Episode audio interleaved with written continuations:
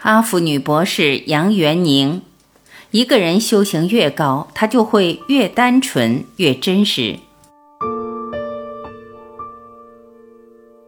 杨元宁是台湾经营之神王永庆的外孙女，父亲是长庚生技董事长杨定一，母亲是王家长女台塑集团副总裁王瑞华，家世显赫且坐拥百亿身家。他却从不提及，没有一丝富家千金的娇气。他在十六岁就出版了七本书，获得过全球生命文学创作奖。十七岁成为纽约时尚周走秀的模特，十八岁进入哈佛大学修习生物学与东方哲学双学位，并在二年级修完哲学系的应修学分。当时还被《华人之光》栏目特别报道。杨元宁不但读书优异，还取得了美国最高资历瑜伽教练证，同时还是纽约和南加州的特约画家。除了过人的天赋，更重要的是杨定一对孩子们的特殊训练：诵读古典文献。身为科学家与医师的杨定一，在研究儿童脑波时发现，朗诵古文时。儿童脑波的状态与静坐时一样，脑波彼此平行，如一道巨大的镭射光波，不仅代表着深层的冥想，更是让大脑发挥创意的必要条件。为什么要选择古代圣哲的著作？他认为这等于让孩子们直接与人类的最高智慧对话。他更要求带领朗诵的大人不要解释字义。他相信孩子们有足够的智慧了解，而这些经文也不至于因为大人的解释而扭曲原意。从六岁起，杨定一就带着他与两个弟弟读经书，从孔子、老子到佛家思想。杨元宁笑着说：“小时候这样读古文只是好玩，但那些文字好像有生命，不同时候会跑出来，产生新的意义。”九岁时，他与父亲参加五日禅修，在第五天打坐要结束时，杨元宁忍不住嚎啕大哭。杨定一紧张地以为五日禅坐让孩子身体不适，没想到杨元宁却哭着说：“原来人生是一场空。”十六岁那年，杨元宁出版了七本书，《大地医生不再恐惧》。活在沉静中，赞颂大地，整体疗法，记得快乐，大笑老人，业力一分耕耘一分收获。书中的小男孩吉多透过与爷爷的对话，体会了生命的意义。书中处处充满佛家哲思。他坦言，书中写的道理都是给大人看的，而智慧爷爷则是父亲杨定一的化身。他甚至谈到，连成年人都讲不清的业力，在“业力一分耕耘一分收获”中写道：“人生的一切都是将石头丢在水中，激起阵阵涟漪，引发善恶因果。我们的灵魂或是精神，不论我们叫它什么，也是一样的。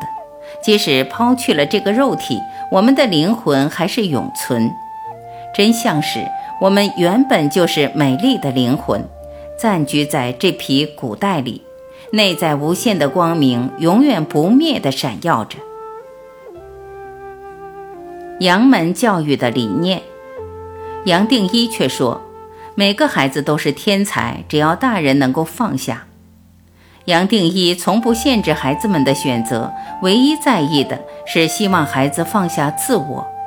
他说：“如果把自我成就当成人生最重要的事情，到后来一定会失望。”杨定一常说：“人生最重要的是愿。”他在杨元宁年幼时便种下助人的愿，现已长成一棵不断努力向天空延伸的小树，只求浓荫庇人。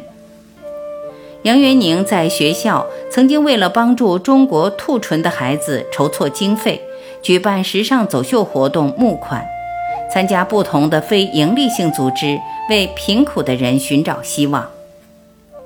杨定一在危地马拉推动的筑屋计划时，杨元宁是他重要的帮手。那是一个为了当地贫民所启动的“希望之村”与“光之城市”的计划。希望之村建造环保而美丽的房屋，目的是让中低收入户的贫民能够有屋可住。光之城市则是造镇计划，包含两千户住宅、商用建筑、学校、医院等。于是杨元宁在繁重的课业外，打了几十通国际电话，跟不同单位要来详细数据，消化后写成易懂的简介。在危地马拉总统面前简报自己的梦想与实践方法。在新书《哈弗新体验》写道：“我的梦想是有一天我能为世界各地无数的贫困人口提供更好的生活方式。成为志工企业家之后，我希望能帮助世上每一个人获得平静、和谐、均衡的生活。”我希望在某一天，即使是孤儿与弃儿，也有机会获得良好的教育，并体验世界的美好。为别人付出，回报是什么？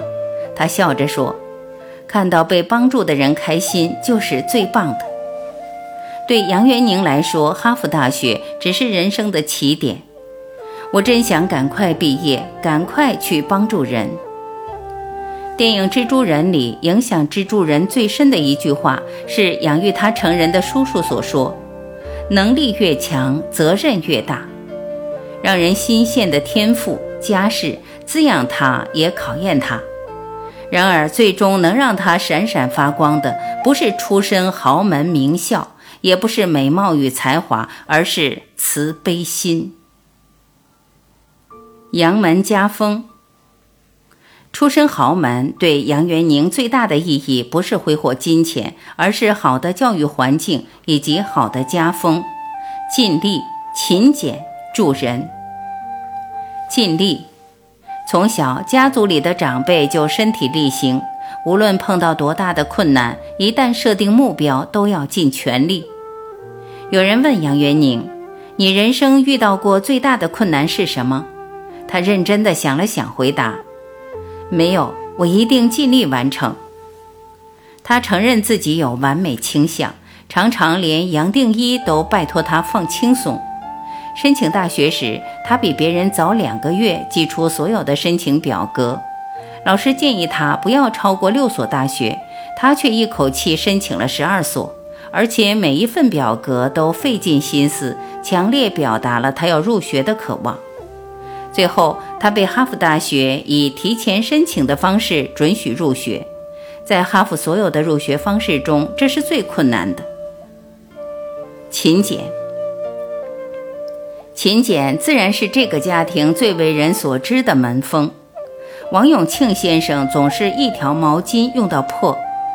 杨定一在餐桌上也有规矩，他不准孩子们有剩菜。他说：“吃饱不是理所当然。非洲有几百万人都在挨饿。”杨元宁也不像一般富家千金爱奢华，他很少买衣服，特别是念书时期，宁愿把时间拿来看书，也不花钱血拼。即使买衣服，也总是挑选平价、实用、得体的，一件衣服穿个四五年很正常。主人。助人则是杨定一教育杨元宁最重要的观念。杨定一在巴西见过太多穷人，知道他们的苦以及自己的富足，所以他从小告诫杨元宁：“你很幸运出生在这样的家庭，更应该多帮助人。”杨元宁的心比父亲期望的还要柔软，从小只要有同学生病请假。杨元宁除了打电话关心，还会帮同学准备好缺漏的功课。曾经有个犹太妈妈握着杨定一的手说：“杨元宁真是个小天使。”从宾格利高中毕业时，杨元宁除了在学业上获得无数奖项，最让他骄傲的是罗斯奈尔奖。该奖项由全校二百五十位同年级学生选出得奖者。另外，最高荣誉的劳丹第奖得奖评语则是：其他奖项或可表扬最可能缔造成就者，但该生因最能帮助众人缔造成就而获颁此奖。杨元宁的修行经历，我的第一个禅修。下面是一篇杨元宁在九岁时随父亲参加禅修后的感悟文，我的第一个禅修中的部分摘录。一道金黄色的光像玻璃框般环绕着我，这个光非常的亮，也非常的温暖。在这光圈的环抱下，我遗忘了时间。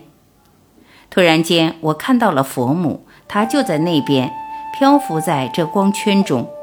她像闪电般急速飘到我面前，说了几句我听不懂的话。我注意地听着每一个字，但却完全无法领悟。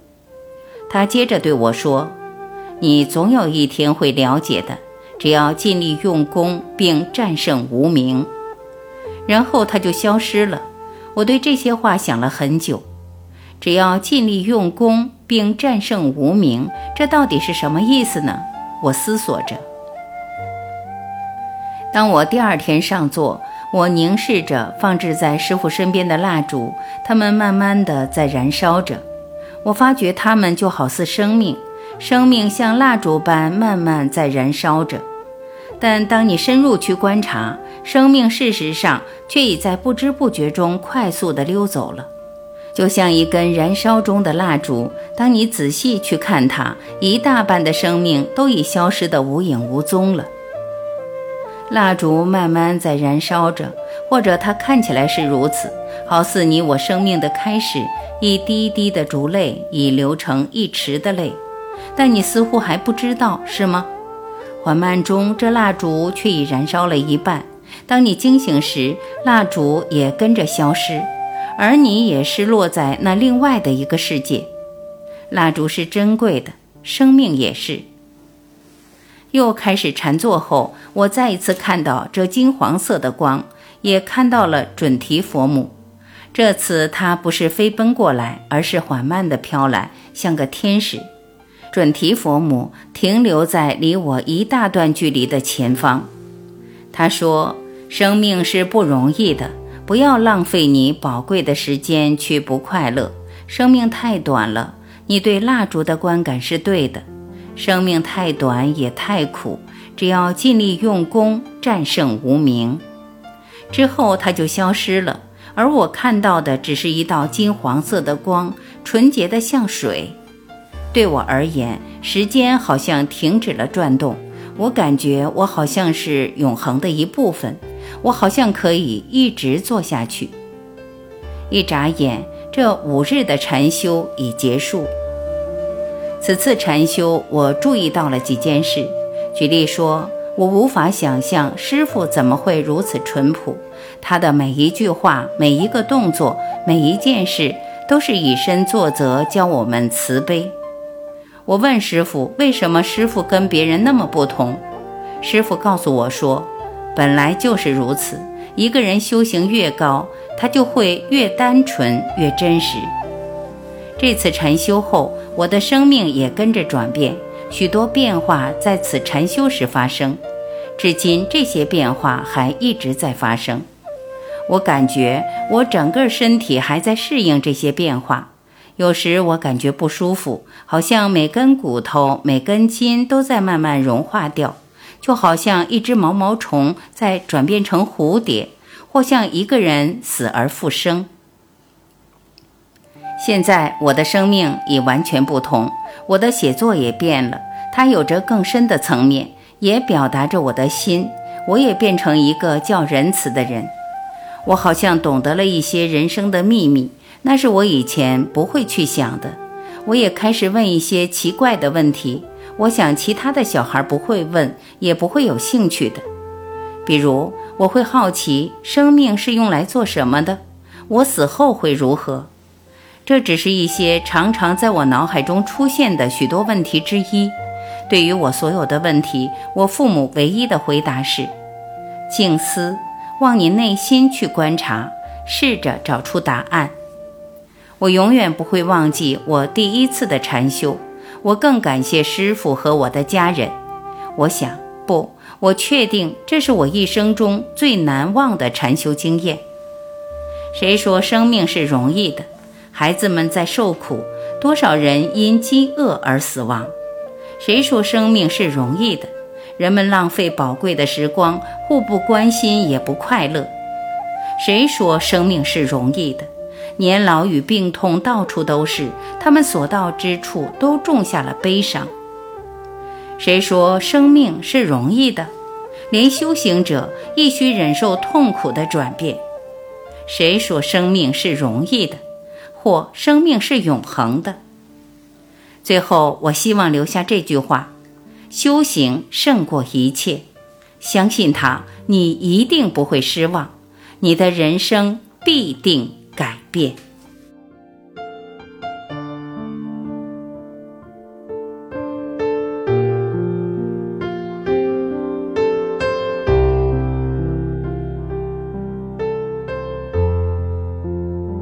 感谢聆听，我是晚琪，再会。